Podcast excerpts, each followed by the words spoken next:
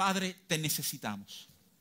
Esa es la, la declaración más crítica de nuestros corazones, es que te necesitamos. Es que, es que solo en ti hay verdadera vida, solo en ti hay verdadero propósito, solo en ti somos completos. Yo pido que esta mañana tu palabra nos confronte que tú despierte cosas en nosotros, Señor, que nuestros ojos sean abiertos y nuestros oídos destapados, Señor, que entendamos tu corazón, que tu verdad venga a redefinir las circunstancias que estamos manejando. Danos tu perspectiva y tu entendimiento. Con, con cuerdas de amor, álanos y posiciónanos en el lugar correcto. Danos, Señor, la actitud de corazón que tú anhelas ver en nosotros. Que tu palabra tu palabra cumpla el propósito por el cual es enviada. Te reconocemos y damos gracias en el nombre de Jesús. Amén, amén, amén. Pueden sentarse, amados. Mire, par, par de semanas atrás, hace tres semanas cuando estuve aquí, le había dicho algo a la congregación que quisiera darle como un seguimiento a eso que había dicho, ¿verdad? Había dicho que durante las próximas semanas, claro, en ese momento no preví que tendría una pausa de dos semanas, pero en las próximas semanas, quería manejar algunos temas que tienen un enfoque apologético. Cuando hablamos de apología, hablamos de, la defensa de la esperanza que hay en nosotros, de la, de la defensa de la fe. Por ejemplo, hace tres semanas atrás hablábamos sobre el tema de libertad en la vida de las personas. ¿eh? La misma Biblia, ¿verdad? En Juan 8 nos habla de que conoceréis la verdad y la verdad os hará libre. Hablamos de cómo los jóvenes de hoy entienden libertad y hablábamos sobre todo si hay o no una contradicción en la Biblia con la idea de una libertad en Cristo, pero entonces tener que vivir en sujeción a Cristo, ¿verdad? Porque uno lo ve y de calle parece como un tema como que no muy fácil de entender. ¿Será que hay verdadera libertad? ¿No hay libertad? O sea, y quiero animarte, si no pudiste estar con nosotros, que lo busque en la página de internet. El, mensaje está ahí. Gracias a Dios por el equipo que tenemos que se ocupa de asegurar que eso suba, ¿verdad? Porque yo creo que eso te va a dar un entendimiento, óyeme bien, no solamente para tu vida, sino para tu poder compartir verdades con otro, ¿verdad? Y esta, esta mañana yo quiero manejar un tema algo parecido, ¿verdad? y te pido que me acompañes. Acompáñame en tu Biblia al libro de los Hechos, capítulo 4, que quiero leerte un pasaje y, y fundamentalmente vamos a estar trabajando desde este pasaje bíblico hoy, ¿verdad? El libro de los Hechos, capítulo 4, déjame leerte este pasaje que va del verso 5 al verso 13. Dice así, dice, Aconteció al día siguiente que se reunieron en Jerusalén los gobernantes, los ancianos y los escribas, y el sumo sacerdote Anás, Caifás, y Juan y Alejandro, y todos los que eran de la familia de los sumos sacerdotes. Y poniéndoles en medio, esto es a Pedro y a Juan, les preguntaron, ¿con qué potestad o en qué nombre habéis hecho vosotros esto? Entonces Pedro, lleno del Espíritu Santo, les dijo, gobernantes del pueblo y ancianos de Israel, puesto que hoy se nos interroga acerca del beneficio hecho a un hombre enfermo, de qué manera éste haya sido sanado, sea notorio a todos vosotros y a todo el pueblo de Israel, que en el nombre de Jesucristo de Nazaret, a quien vosotros crucificasteis y a quien Dios resucitó de los muertos, por él este hombre está en vuestra presencia sano. Este Jesús es la piedra reprobada por vosotros los edificadores, la cual ha venido a ser cabeza del ángulo. Y en ningún otro hay salvación, porque no hay otro nombre bajo el cielo dado a los hombres en que podamos ser salvos. Entonces, viendo el denuedo de Pedro y de Juan y sabiendo que eran hombres sin letras y del vulgo, se maravillaban y les reconocían que habían estado con Jesús. Déjame, déjame leerte el verso 12 otra vez. Y en ningún otro hay salvación porque no hay otro nombre bajo el cielo dado a los hombres en que podamos ser salvos. En ningún otro hay salvación. Vamos a comenzar a trabajar aquí mismo, ¿verdad? Esta, esta declaración es un problema. Es una declaración absoluta y las declaraciones absolutas son problemáticas en sociedades plurales.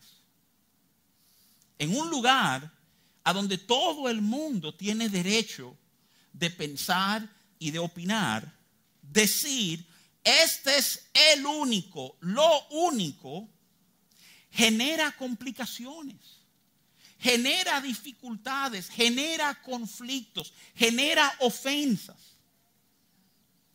Tiende inclusive a ser altamente divisivo porque aquellos que están de acuerdo con lo que tú has dicho, vienen a ser un grupito, ¿verdad? De los que piensan igual y todos los otros quedan como, como en un segundo grupo, lejos de hablar de una unidad, genera genera como división. Yo creo que es fascinante entender lo que realmente este tipo de declaración quiere decir y hace. ¿Cómo, cómo le explicamos a una sociedad plural, a tú mismo? ¿Cómo tú defiendes esa acusación? Cuando te dicen es que espérate, no es verdad que este puede ser la única forma de ser salvo. No, es verdad que puede ser solo en el nombre de Jesús. ¿Cómo, cómo respondemos a esto? Y básicamente eso es lo que yo quiero manejar contigo hoy. Quiero ayudarte a entender cómo, cómo respondemos a estas declaraciones absolutas que la Biblia presenta y que las presenta en más de un lugar. Y tenemos que tener el entendimiento correcto para poder reflejar correctamente quién es nuestro Padre. El Salmo 67 ha pesado mucho en mi corazón en estos días. Si tú lo lees, eh, y no es parte del mensaje, pero te exhorto a leerlo. Habla de, de, una, de un trato de Dios con nosotros, de Dios dejarnos ver su rostro para que el mundo lo conozca. Tenemos que entender estas verdades para saber cómo hablar con un mundo. Escúchame, que se ofende cuando nuestras declaraciones absolutas entorpecen lo que ellos piensan y lo que ellos quieren hacer. En una cultura plural, ciertamente que esto debe traer complicaciones y de hecho, déjame decirte que sí, y no estoy hablando de nuestra cultura plural. Déjame hacerte la referencia de que el mundo romano, el contexto de este mismo hecho, es un contexto plural. Los romanos eran pluralistas. O sea que los, los romanos no tenían ningún problema en que tú adoraras al Dios que tú querías adorar, con tal de que también adoraras al César. César no era meramente una figura política, Hubieron momentos donde Roma se manejó como una teocracia, a donde César era Dios, era puesto por Dios, era representante de dioses. ¿Sabe que lo, lo curioso cuando tú lo piensas? de insertar ese pero en la vida de fe de todo el imperio es que si tú estás adorando a tu Dios, pero también a César, entonces tu Dios realmente no es que tiene mayor rango que César que de alguna manera entonces son iguales ambos. Y tú sabes algo, eso parece ser mucho del pensar que hay en la sociedad hoy. Del pensar de que está bien, don cristiano, tú puedes amar a Jesús, tú puedes valorar a Jesús, tú puedes tener lo de Jesús, pero tú tienes que entender que lo de Jesús está al mismo nivel que lo que yo opino, que lo que yo pienso, que lo que yo valoro. Y, si no podemos quedar ahí a donde tú simplemente puedes validar que lo que el otro piensa también tiene un nivel que es más o menos parecido al tuyo, todo el mundo viviría en paz. ¿Ves? Las sociedades plurales viven en amenaza de conflicto porque uno quiere imponer su pensar al otro. Entonces, todo el mundo va a ser feliz si podemos abrazar la idea de que lo que nosotros creemos está básicamente al mismo nivel de lo que cree todo el mundo. Pero ¿qué pasa? ¿Qué pasa? Lo que pasa es que la Biblia daña esa posibilidad. Cuando tú lees versos como Hechos 4:12, que te dice categóricamente, en ningún otro nombre hay salvación, es como si esto amenazara contra la paz y el orden social. Yo recuerdo unos años atrás en una entrevista en radio, a donde hablaba de la posición de las iglesias en una serie de cosas. Y a donde uno de los entrevistadores me planteó que eso está muy chévere, eso está muy bien. ¿Por qué no enseñamos eso en nuestras iglesias, dentro de nuestras cuatro paredes y permitimos que la sociedad haga lo que la sociedad quiere hacer? Y uno lo oye y déjame decirte algo, realmente suena algo racional. El que quiera vivir así, que venga aquí, el que no, que viva allá afuera. Pero el problema es que, que en la vida no estamos divididos en lo de aquí adentro y lo de allá afuera. Que vivimos en una sociedad, todos y cada vez que quieran insinuarte que dejes tu fe fuera de cualquier tema social, no están diciendo que dejemos la mejor parte nuestra fuera de cualquier cosa que vayamos a hacer o acordar o debatir. Y no debemos ser aquellos que dicen, ¿cómo tú quieres que yo deje lo mejor de mí fuera de lo que vamos a estar aportando a la sociedad? Pero comenzamos a ver, no, no toma como mucho darte cuenta de cuál es el tema, la dificultad. Es, es fascinante pensar que el, que el Evangelio se presenta en una sociedad plural, rígida, a donde inclusive era ilegal pensar o predicar ciertas cosas. Y aún así, oye esto por un momentito, el Evangelio floreció. El Evangelio pasa inclusive, si tú quieres los números, en, en el cierre de la narrativa bíblica que tenemos. Hay más o menos, dicen algunos estudiosos, cerca del año 90, del año 100, hay más o menos 20 millones de creyentes en el mundo, de cristianos. Qué fascinante que para el siglo 3 ese número ha subido de 20 a 200 millones de creyentes haciendo declaraciones absolutas. Es uno de esos puntos que uno tiene como que pensar, entonces, ¿cómo lo lograron? ¿Cómo, ¿Cómo hubo crecimiento? ¿Cómo hubo aceptación a pesar de mensajes que uno puede entender que son ofensivos? El pensamiento popular es que si solo entendiéramos que el pensamiento de todo el mundo es igual, podemos vivir en paz.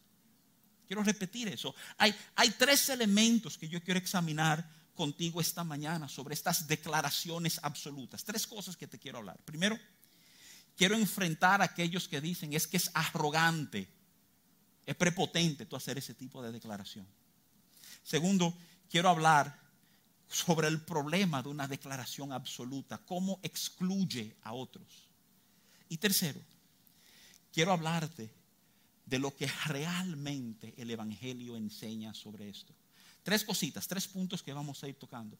Todo, todo para entender cómo manejamos en nuestros corazones, en nuestras vidas, declaraciones como estas de la palabra de Dios. Es arrogante decir que Jesús es el Salvador supremo, que no hay otro nombre en el cual los hombres pueden ser salvos. Tú puedes creer en Jesús, pero, pero tú no debes decir que es mejor que Buda o que Mahoma o que Gandhi o que Confucio.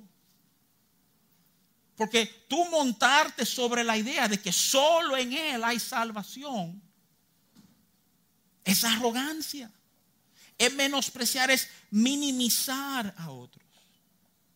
Es curioso sentarse y tratar de detallar lo que quiere decir creer en Jesús. Porque si estamos hablando de creer en Jesús, déjame serte sincero. Tú no tienes el lujo de decir, mira, voy a creer esto, pero aquello no. Y cuando tú te detienes a escuchar a Jesús, tú oyes declaraciones que sacuden. Si tú te vas al Evangelio de Juan, capítulo 14, verso 6, Jesús habla de ser el camino, la verdad y la vida. Lo importante ahí es entender un vocablo griego, ho, artículo definitivo. El camino, la verdad, la vida, no un camino, no una verdad, no una vida. Jesús dice, es que yo soy el camino. Si tu interés es vivir en relación con Dios, conectar con el Padre, no hay otra opción que no sea Jesús. Jesús es el que rompe esquemas. Están estos judíos con él y en Juan 8:58 le dice a los judíos, antes de Abraham estaba yo. Los, los sacude, los lleva a pensar que quien está delante de ellos es algo trascendente.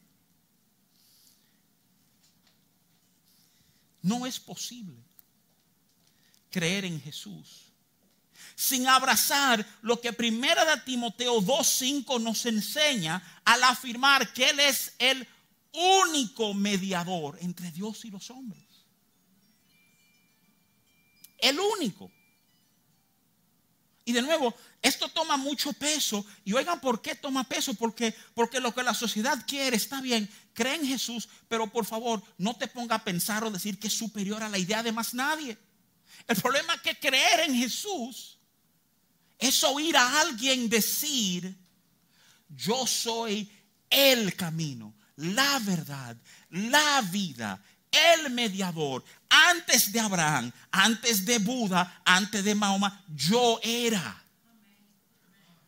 Entonces, tú comienzas a entender, ve acá, es que aquí hay un problema muy serio. Es que, es que creer en Jesús, óyeme, no estoy hablando de tener un interés en Jesús, creer en Jesús lo pone automáticamente en una plataforma por arriba de todos los otros. Es fascinante saber, oye, es fascinante saber que ningún otro líder religioso de una religión que lo que se denominan universales porque existen hoy, tienen alcance global, hizo declaraciones semejantes. Ni Buda, ni Mahoma, ni Confucio dijeron cosas parecidas a la que dijo Jesús. Entonces, el hecho de que ningún otro líder religioso haga afirmaciones así nos deja con dos opciones. Dos opciones nos deja. Uno, Él es lo que dijo que era. Y entonces, ciertamente, en ningún otro hay salvación. O, o, él es peor que todos los otros líderes religiosos porque no era humilde. Dado que ninguno de los otros profesaron eso, ¿verdad? Yo creo que cuando examinamos su vida, sus enseñanzas, su muerte, su resurrección, es imposible no concluir que Jesús es quien dijo que era. Su superioridad no es arrogancia, es el resultado natural de evaluar las pruebas que tenemos de Él. Es mirar y medir y pesar y descubrir ciertamente. Esto es lo único que llega a este estándar. Yo creo que muchas veces, y quiero decir esto con cierto cuidado, usualmente el que está arriba luce arrogante. Piensa eso por un momentito. No quiere decir que sea arrogante, luce arrogante. Es una respuesta de muchos al que está delante, sobre todo aquellos que tienen un entendimiento que todo el mundo debe estar al mismo nivel. El segundo punto que quiero manejar contigo rapidito es el problema de lo, de lo absoluto. Si lo primero es que ese tipo de declaración luce arrogante, es que hablar en términos absolutos genera un problema. Y es un problema, si te soy franco, de exclusión. Lo absoluto no deja espacio a más nada. Y la forma en que queremos pensar, la forma en que el mundo quiere pensar para manejar la temática religiosa es básicamente que todas las religiones son más o menos lo mismo. Y, si todas las religiones pueden aceptar que son más o menos lo mismo, entonces vamos a vivir en paz. Vamos a vivir en paz.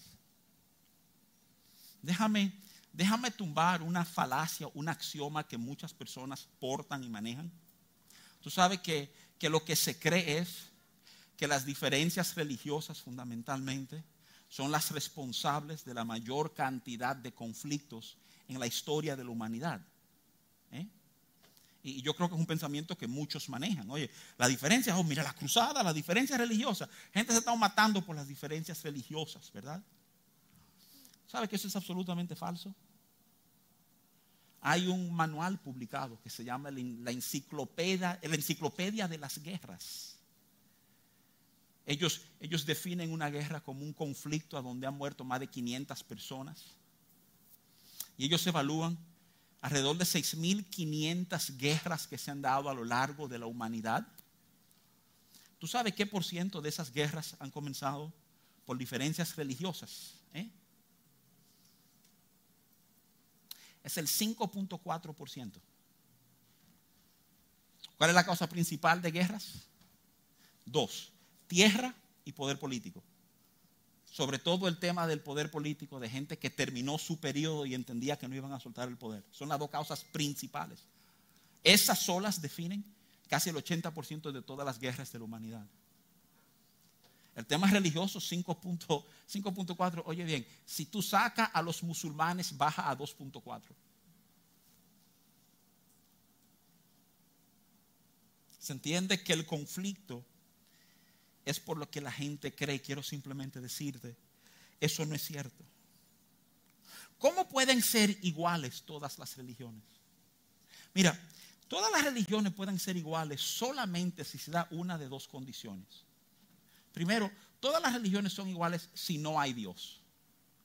Si no hay Dios, entonces francamente no importa a dónde tú estás ubicado porque a fin de cuentas no hay más nada. ¿eh? O si hay un Dios que no le importa lo que nadie cree, si lejos de lo que entendemos que enseña la Biblia, que enseña de un Dios personal, entiéndase, no solamente queda personificado, sino personal que trata con personas, con individuos, que parece ser que le importa lo que pensamos y lo que hacemos y cómo nos manejamos. Todas las religiones pudieran ser iguales si esas condiciones se dieran. Y entonces todo el mundo estuviera en la libertad de vivir como bien quiere vivir. Hay, hay, dos versos bíblicos que vienen del libro de jueces y yo hice referencia a esto la última vez que prediqué. Jueces 17:6 dice, en aquellos días no había rey en Israel, cada uno hacía lo que bien le parecía. Y el libro de jueces cierra con esa misma declaración. Jueces 21-25 dice, en estos días no había rey en Israel y cada uno hacía lo que bien le parecía. Para algunas personas, ese tiempo es como el paraíso.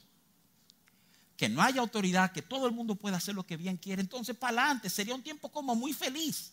Tú haces lo que tú quieres, yo hago lo que yo quiero, fulanito ya hace lo que quiere y todo el mundo para adelante, no hay problema. Tú ves, tú ves que sin estas declaraciones absolutas, sin que haya un rey que mande una referencia, las cosas pueden vivir en tremenda armonía. Lo único, amados hermanos, es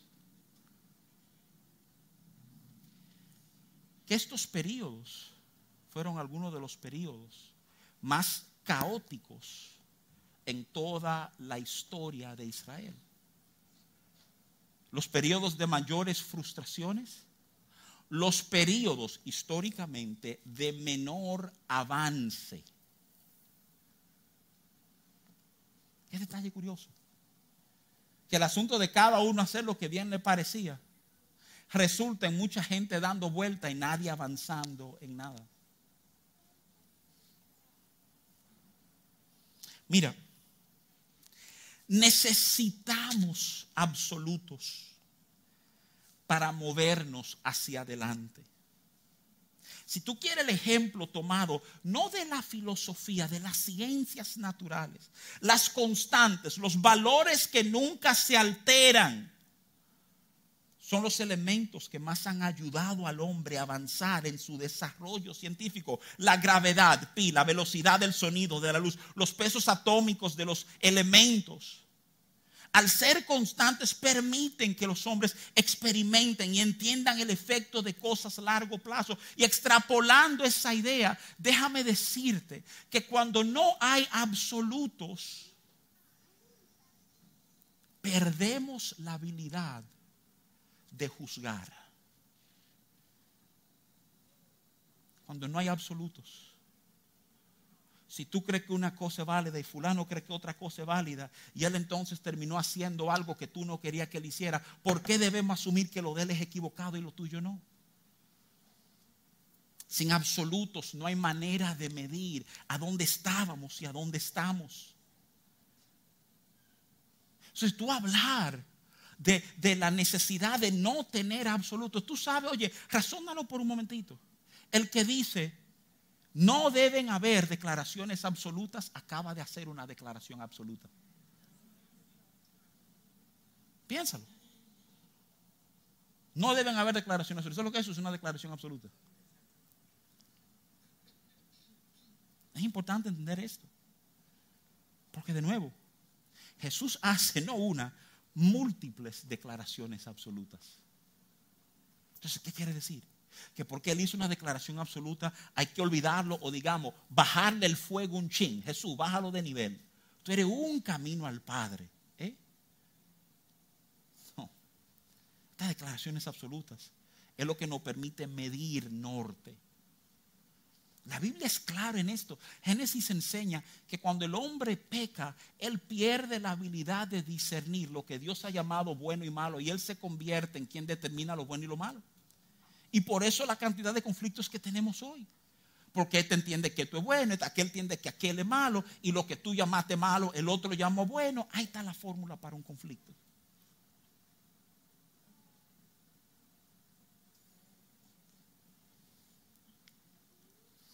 Déjame ayudarte a entender que este momento en el cual vivimos nosotros es un momento francamente importante y especial. Me, me encanta cómo, cómo un señor, un autor llamado Edward Dox, D-O-C-X, escribió en un artículo en la revista Prospecto. Él escribió un artículo muy fácil de encontrar en internet que dice, el posmodernismo ha muerto. El posmodernismo es la idea que no hay narrativa mayor, no hay gran historia, no hay absolutos, lo que todo el mundo piensa, eso debe ser. Dax escribe que el posmodernismo ha muerto. Sin embargo, hay una resistencia en la gente de volver absolutos morales, porque los absolutos fueron usados para oprimir. Sin embargo, el mundo se está dando cuenta que no puede avanzar sin absolutos. Es un momento fascinante. Porque como si estuviéramos saliendo de un periodo, no sé si tú lo sabías o lo habías oído, se hablaba mucho en diferentes foros, inclusive cristianos, de lo que era el posmodernismo y como todo el mundo entendía que podía hacer lo que bien le daba la gana. Y ahora comenzar a ver y entender que no solamente escritores y profesores, sino científicos sociales están diciendo, ha fracasado el posmodernismo. Después de un periodo de todo el mundo hacer lo que bien le da la gana. Tú sabes cómo termina Israel de esos periodos a donde no había rey, cada uno hacer lo que le daba. ¿Tú sabes cómo terminaron? Viniendo al profeta diciendo, ponnos un rey. Porque necesitaban tener la sensación de referencia.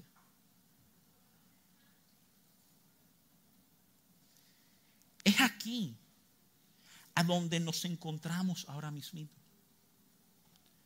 A donde necesitamos valores absolutos.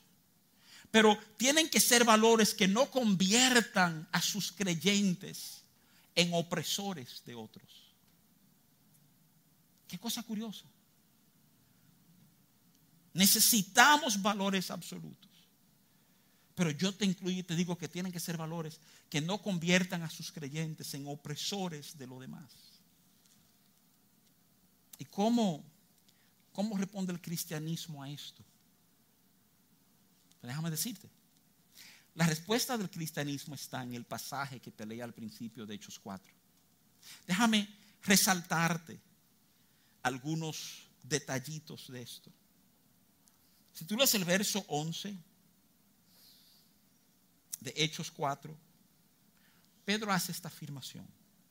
Y este Jesús es la piedra reprobada por vosotros los edificadores, la cual ha venido a ser cabeza del ángulo.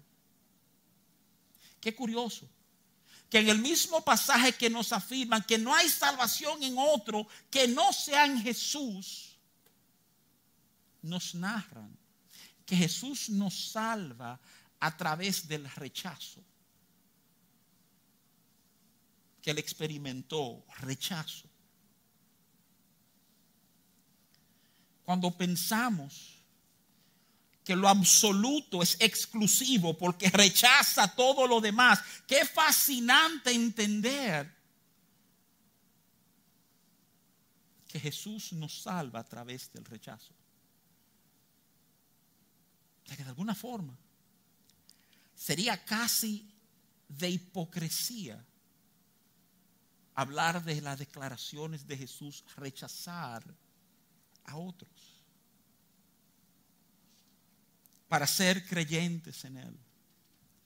Perdemos las pretensiones de ser superiores. En el verso 13 de ese mismo pasaje dice entonces, viendo el denuedo de Pedro y de Juan y sabiendo que eran hombres sin letras y del vulgo se maravillaban y les reconocían que habían estado con Jesús. Qué momento curioso nos narra Hechos 4, a donde Pedro y Juan son traídos delante de aquellos que orquestaron y, y manipularon el asesinato de Jesús. Yo creo que la, la, idea, la expectativa de cualquier ciudadano traído ante el Sanedrín y el Consejo de Ancianos era uno de intimidación, de no querer levantar los ojos, de no responder con fuerzas. ¿Tú te acuerdas del muchachito y que te llevaran a la oficina del director? Era un efecto como ese, como que tú no te atrevías a hablar. Y sin embargo, estos hombres levantaron su voz y con un denuedo, con una firmeza tanto que nos dice la Biblia que se asombraron los del consejo. En el denuedo de estos hombres, dándose cuenta, no son nadie, son del vulgo, son sin letras, ¿cómo es que se manejan así? Pero lo que pasa es que ellos habían encontrado otra fuente de identidad. Su identidad no estaba en sus pasados o en sus limitaciones estaba en el que había muerto por ellos, para, para darle acceso a todo lo del Padre. Lo que impresionó a estos líderes era la fuerza de la identidad en un hombre sin letras. ¿Cómo podemos vivir en paz? ¿Cómo, podemos vivir en paz si nosotros portamos una verdad absoluta? Bueno, este punto, aunque tú no lo creas, no es tan difícil. Porque, porque nuestra fe es una fe que nos da instrucciones muy específicas de cómo bregar con aquellos que no piensan como nosotros. ¿Cómo tú bregas con el que no acepta tu absoluto? ¿Cómo tú bregas con aquel que te mire y te dice, eso no es verdad. No es solamente a través de Jesús. Y te puede sorprender las instrucciones que nos da. No nos dice, arráncale la cabeza. No nos dice, mas nunca le hable. Todo lo contrario nos dice, sírvele. Ámalo. Déjale ver en la manera en que tú te manejas la veracidad de aquella declaración absoluta.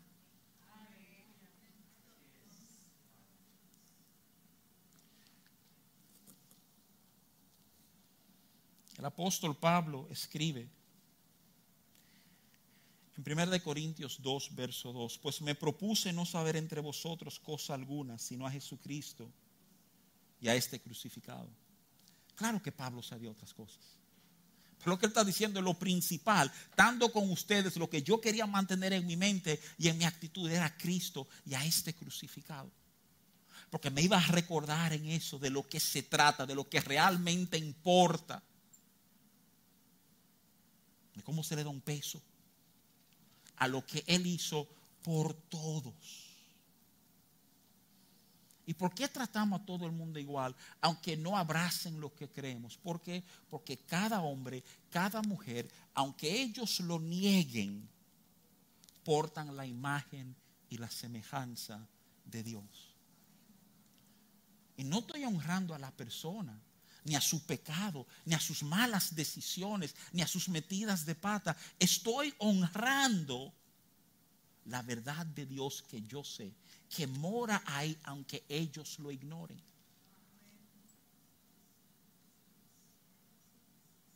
Entonces, yo no echo para atrás. Yo, yo lamento que algunos puedan ofenderse en la idea de que mi absoluto lo excluye. Cuando la realidad de caso es que el Evangelio es la verdad exclusiva, más inclusiva de todo el mundo. ¿Por qué hablamos de esa manera? Muy simple.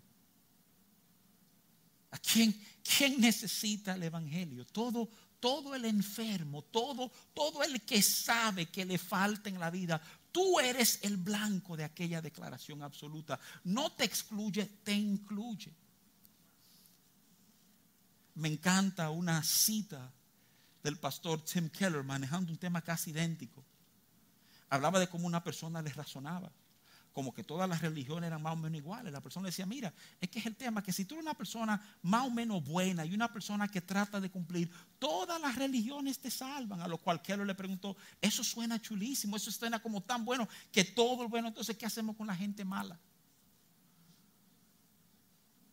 Si cualquier religión salva un bueno, ¿qué hacemos con los malos? Que, que nota al margen, ¿verdad? La categoría de malo incluye el 99.99% de la humanidad. El único no incluido ahí es Jesús porque caminó sobre esta tierra en cuerpo de hombre. Pero tú te das cuenta. La, la profunda necesidad que hay de un evangelio que dé absolutos, que ofrezca absolutos en un mundo tan relativo. La Biblia dice en el libro de los Hechos, capítulo 13, que Jesucristo es el mismo ayer, hoy y siempre. Otra traducciones dice por los siglos. ¿Tú entiendes lo que eso quiere decir? Te está diciendo en Jesús, tú tienes la referencia que jamás será movida. Hay un un cuento viejo que me hicieron muchos años y yo lo he compartido en diferentes ocasiones, que habla de un médico que se cansa de su práctica y el médico decide que ya que se hartó de la medicina y bregar con gente, se va a dedicar a la agricultura, porque con la planta uno no coge la cantidad de lucha que coge con la gente, ¿verdad? Y compra su finquita, compra su granja, se hace amigo, se hace amigo del granjero de al lado, a quien le pide como consejos, ¿verdad? Y en su primera experiencia de tratar de arar la tierra, se da cuenta cuando mira hacia atrás que el arado de él, ¿verdad? En vez de ser una línea recta, es un, es un zigzag, es un baile, es un desorden, ¿verdad? Y él va donde el granjero de al lado y le dice, pero ven acá, yo traté, yo puse ahí los caballos a trabajar, pero cuando miré para atrás, mira muchacho, eso era un desastre, ¿verdad? Y el granjero le dice que tú no entendiste. Que no entendí qué. Mira, cuando tú vas a comenzar a, trabajar, ¿verdad? Búscate un punto fijo en el horizonte y camina hacia ese punto. ¿eh? Esa es la manera en que la línea sale recta. dice, ah, perfecto. Ahora entiendo. Cuando lo vuelva a hacer mañana, tú verás que van a salir derechitos, ¿verdad? Y sale el ex médico en la mañana y prepara los animales y sale otra vez a su arado, ¿verdad? Solo para darse cuenta. El ver, mira allí, chévere, allí vamos, vamos a trabajar. Él arranca y cuando mira para atrás, la línea otra vez es un 8, es un desastre, ¿verdad? Y él medio medio incómodo, va donde el vecino y le toca y dice, así no me acá, pero yo no entiendo, yo me llevé de su consejo, puse un punto, comencé a caminar y mira la línea, lo que pasó, ¿verdad? Y le dice, pero yo no entiendo, así es que se ha hecho toda la vida. Tú pones un punto, déjame ir contigo, ven, enseña, mira, estamos aquí perfecto. ¿Cuál fue el punto que tú pusiste? Dice, mira, tú ves esa vaca allá. Ahí está el problema. Él usó de punto fijo algo que no es fijo. Y cuando la vaca se movía, él apuntaba en otra dirección. ¿eh? Entonces, obviamente, lo que iba a quedar no era recto. Y tú comienzas a entender entonces la fuerza de la declaración. Él es lo mismo ayer, hoy y para siempre. Te está diciendo, óyeme, te está diciendo, te está diciendo, si tú te anclas en Él, tú vas a medir bien a donde tú estás. Cuando tú te ancles en Él, tú vas a ver, freco, me, alejé. ¿Eh? O tú te vas a dar cuenta, no, no, no, mira, míralo allí, para, para acá que vamos, para acá que vamos. Yo necesito que tú entiendas que no han querido vender el mito de que los absolutos son malos porque imponen una cosa sobre otra. Simplemente déjame decirte, el orden correcto en la vida del hombre siempre fue tener a Dios arriba de él. Y cuando queremos cambiar eso y ponernos nosotros arriba y volver a esos tiempos a donde cada uno hacía lo que bien le parecía porque no había rey. Lo que nos espera entonces son periodos de enorme frustración. Periodos realmente, ¿verdad? A donde lo que va a ocurrir no va a ser de avance para nadie. Yo no sé tú. Mis hijos me han relajado porque este año yo cumplo 50 y ellos me han dicho, Frécome, a ti sí te da duro eso, ¿verdad? Tú vives como mencionándolo y mencionándolo y mencionándolo, ¿verdad? De hecho, apunten por ahí el 23 de septiembre, ¿verdad? O sea, pero, pero el hecho es, el hecho es que, que hay momentos en la vida que tú decides mirar para atrás y ver lo que ha producido, lo que ha edificado. ¿Tú quieres saber algo? Yo puedo identificar momentos en mi vida a donde no hubo gran avance. A donde no hubo, que lo veo y digo, Frécome, ¿qué pasa? Yo como que comencé, pero como que di vuelta, cogí para lado, no, nunca avancé. ¿Y por qué?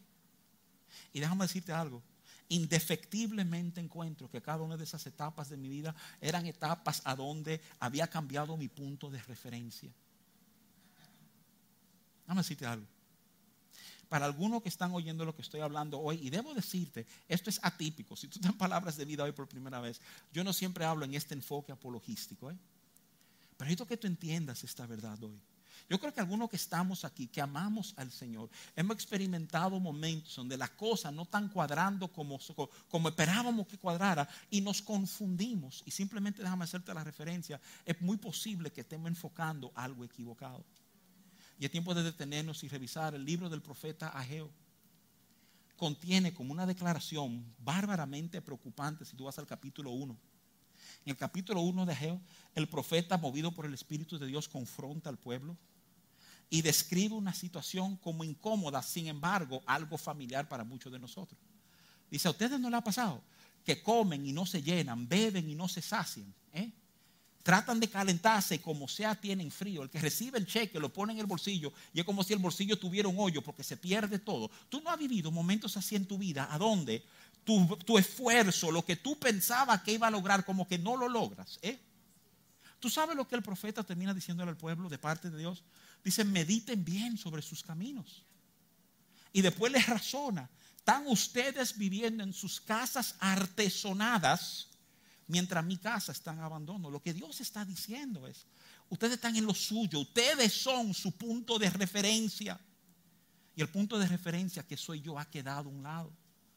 Y el resultado es que la cosa no sale ni remotamente cercana a lo que pensábamos. Por favor, óigame, jóvenes, escúchenme tú no estás conforme a donde tú estás en la vida, piensa que es un tema de cuál es mi referencia, cuál es mi norte, a dónde he mirado, a dónde he puesto mi vista para dar los pasos que he dado. Una de las verdades que espero que haya quedado en tu entendimiento al hablar hoy, ese tema de, arrogante, cuando tú te das cuenta lo que Jesús enseñó, óyeme, por, por favor, escúchame con cuidado. Hay una versión light de Jesús que se predica. A donde Jesús, Jesús no hace estas declaraciones de afirmación. Él te aconseja, Él te recomienda, si tú quieres. Y es curioso porque mucha gente viviendo de esa manera se llaman cristianos. Déjame, déjame decirte algo. Hay, hay un requerimiento mínimo usualmente para ser parte de algo, ¿eh? para ser parte de algo.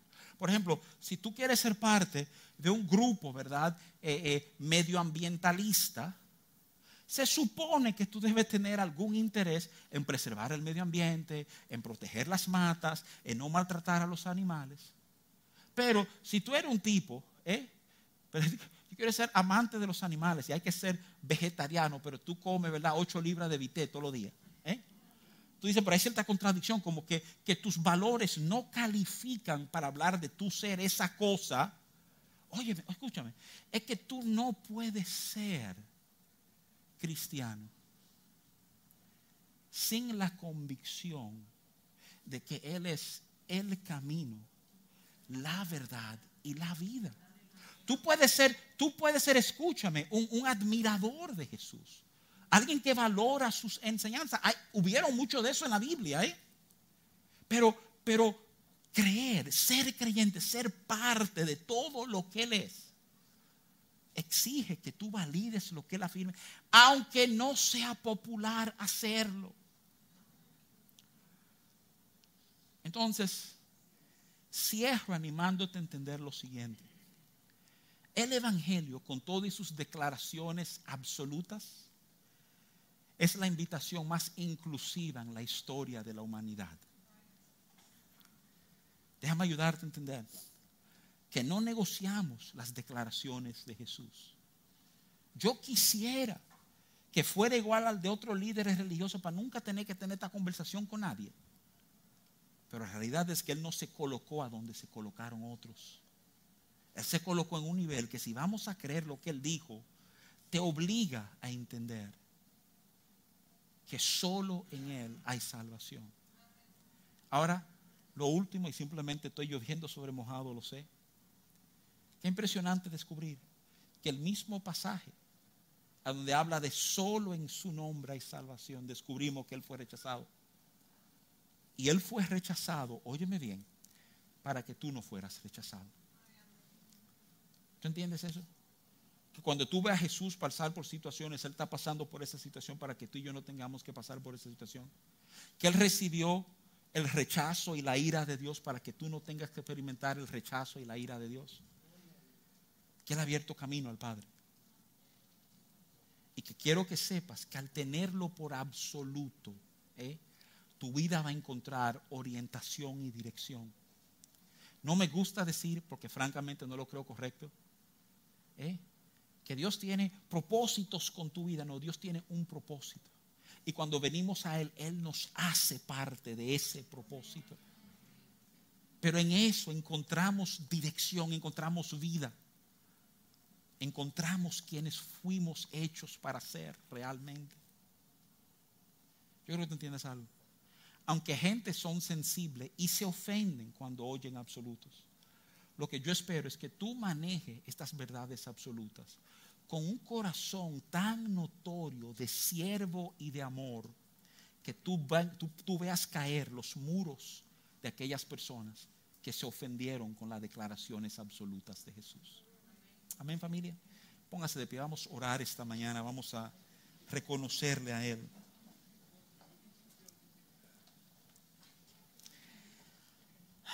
Padre, tu corazón siempre fue un grupo de hijos que conocieran tu verdad absoluta, que fueran siervos de todo lo que les rodeaba. Y en ese servir que tu corazón quedara reflejado al mundo, que a través, Señor, de nuestro hacer y de nuestro hablar, tu verdad resplandeciera. Danos de nuevo para hablar estas cosas. Danos de nuevo, Señor para, para confrontar amorosamente los corazones que nos rodean. Tu verdad resplandece en medio de las tinieblas. Y yo sé que hay momentos donde una luz en medio de tinieblas incomoda.